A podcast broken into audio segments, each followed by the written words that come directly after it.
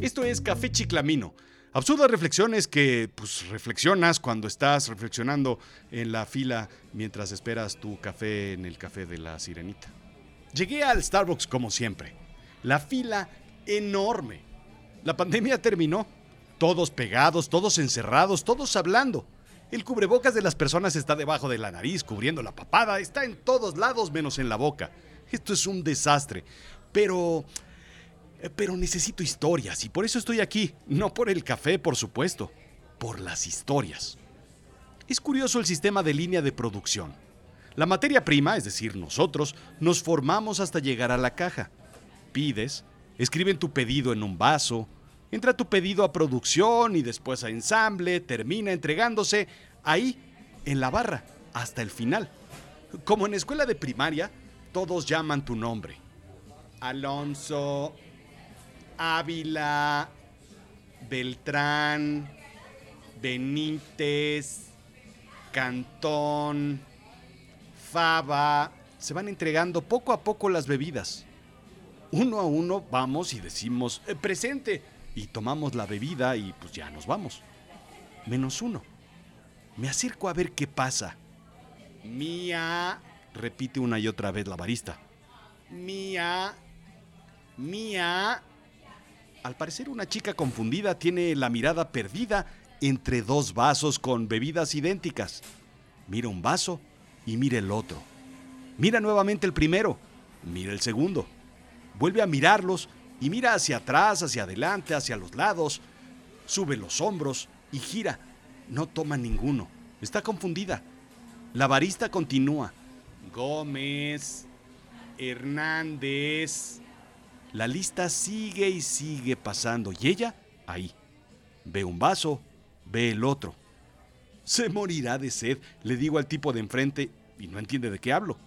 Levanta la ceja en forma despectiva, me barre y desconfiando al mismo tiempo que protege su cartera y su mochila. Es la paradoja del asno.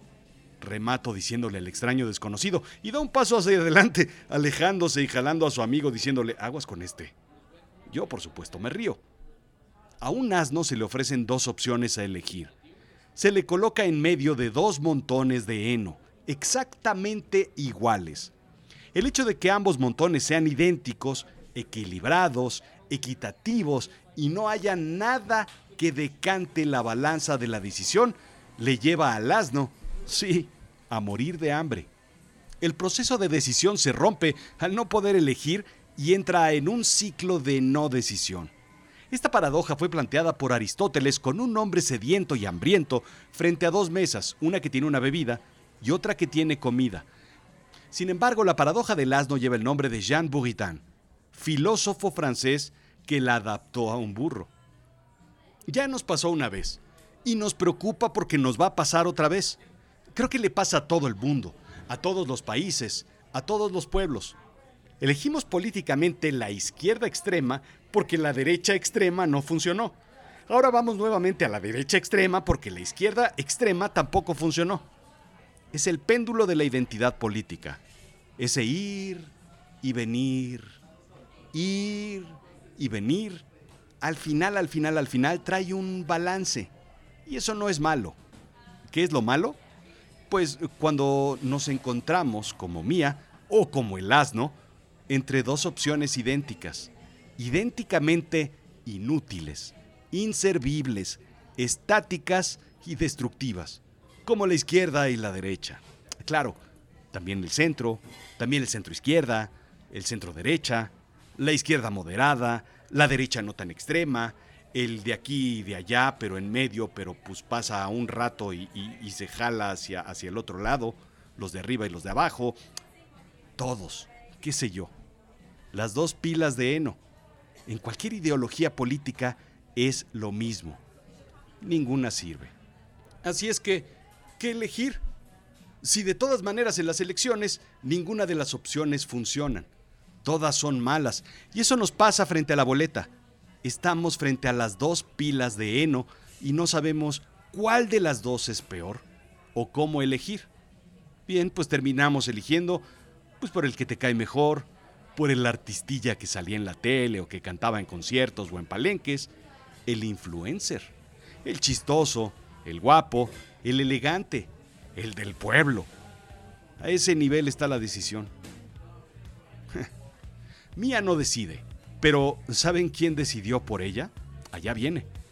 La otra Mía se levanta de un sillón y segura, confiada, a paso firme, toma una de las bebidas y barre a nuestra Mía original con una mirada retadora.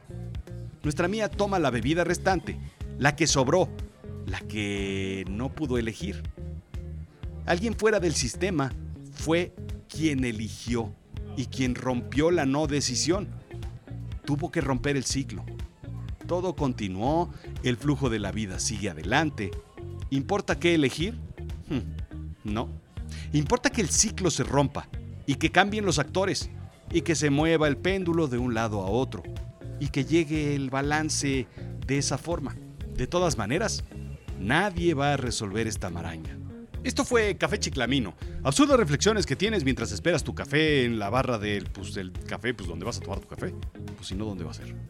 Em, sí, me da un doble express doble con doble pana, por favor. Sí.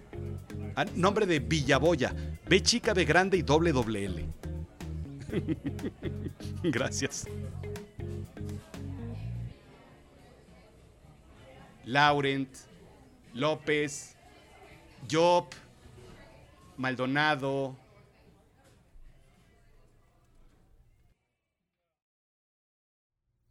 ¿Quieres aprender a escribir un libro? ¿Quieres publicar tu libro? ¿Quieres aprender sobre storytelling para negocios? Yo te enseño. ¿Por qué? Pues porque eso me dedico. Visita azulchiclamino.com. Ahí está toda la información para todo lo que quieras hacer sobre storytelling. Soy el experto.